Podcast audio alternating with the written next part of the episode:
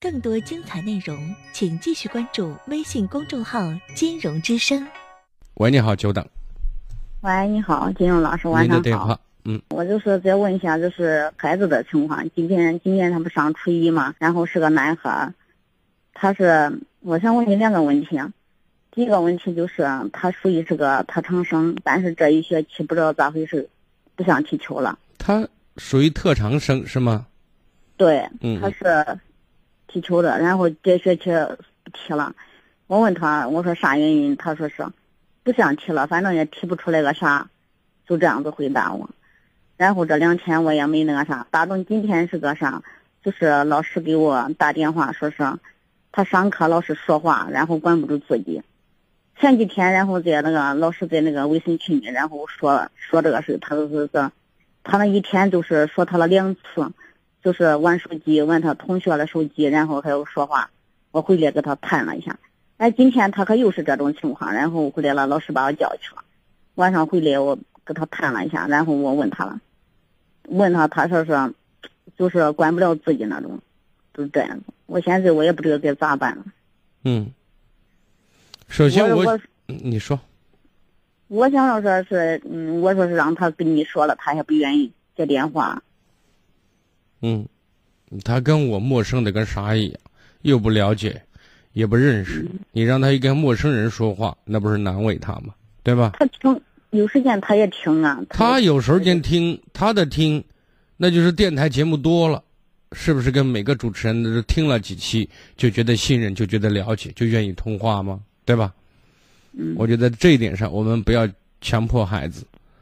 那么，针对这两件事情，我觉得我们首先不要听被这两个事情所困扰，围绕这两个事情跟孩子谈话，知道吗？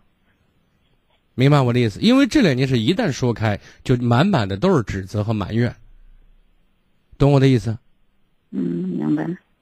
为什么我让先先绕开这个事物、这个事的焦点，去从迂回的去跟他交流呢？就是我们先学会去站在局外人，学会以一个独立的个体面对另外一个独立个体的这种状态，学会先理解孩子。一个十三四岁的孩子，今年十三吧，十四，还是十二？十三。十三啊。嗯。那么进入青春期，他的心理和身体会发生很多变化。以及在他的成长过程当中，他可能存在这样或者那样的应对事外在事物的困难和困惑，明白我的意思？嗯，我们从这几个方面先去着手去思考一下，我孩子遇到什么样的难了，知道吗？因为没有人会拒绝自己优秀、自己好，懂我的意思？嗯。他付出了很多心血和汗水的事情，突然说放弃，理由是反正也踢不出什么名堂。那么你想没想过，是谁告诉他踢不出名堂的呢？他为什么突然有这样的认识呢？这是其一。第二，在课堂上明知说话会受到老师的责罚，明知道说话不好，为什么偏偏还要说呢？所做的一切，他都认为自己做的决定，在他的认识层面里面是对自己有利的。或者是最佳选择，因为他没有办法，没有认为比这更好的办法来解决他目前遇到的心态上的失衡，懂我的意思？嗯。那家长作为妈妈，你了解吗？可是他不愿意我沟通，有时间为什么问他了，他也你亲儿子，你亲儿子不愿意跟你说话是为什么？他好像性格内向，话少的很。他为什么会内向啊？为什么？他是你和他爹的作品呢？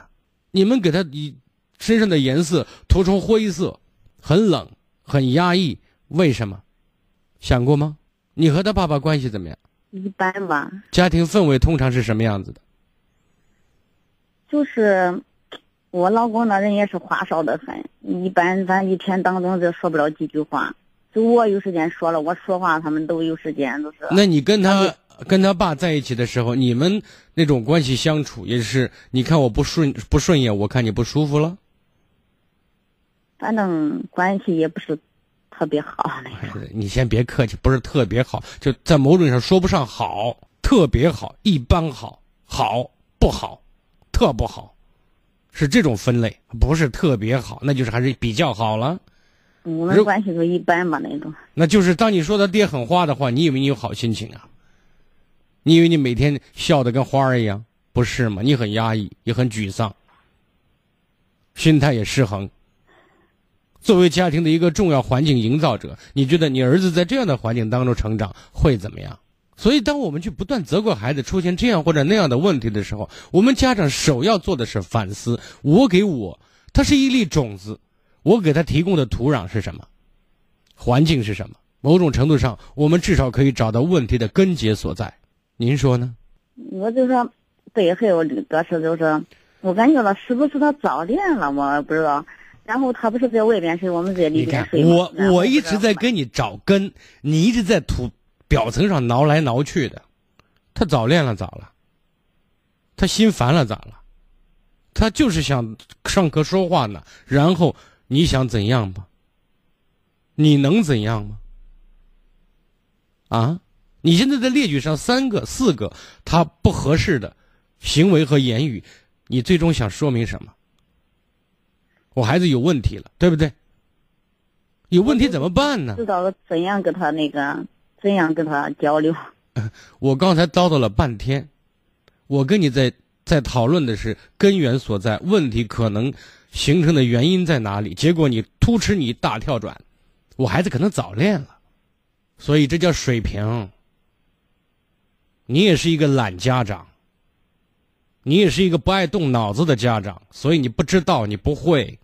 好，你打电话给我，我也跟你讲，结果你还是没有，你还在偷懒。你希望从我这里得到一句话或者是十句话，然后告诉你儿子，或者你怎么一做，然后问题改变了。但是我告诉你，不可能。教育孩子没那么简单。虽然没有那么深奥，但是绝对没有那么简单。它需要很多纷杂的过程，一点一滴的组成，而这里面。你和孩子能心贴心，他相信你，是所有交流有效的开端。而这种信任的建立，不是一两句话的事情，是很多点滴的行动和语言共同铸成的。我希望你有机会给孩子说话的机会，我希望你有机会学会观察你孩子，看到他身上优点的时候，不要忘记及时肯定的机会。我希望你是跟他说话的时候，学会和颜悦色。以聆听为主，以唠叨、指责、抱怨尽可能减少或者没有为最好。这是解决问题的根本方式，好吗？当你发现真正问题的时候，我们当娘的才知道从哪个方面可以给予孩子帮助。如果我们实在帮助不了，也可以呢告诉孩子，我们寻助外力。至少你是他在这个世界上，或者他和爸和他爸爸一样是最信赖的人。不要我们认为最亲近的人，反而对我们不说讲，不说实话，跟我们无话可说，那是你当妈的悲哀了，好吗？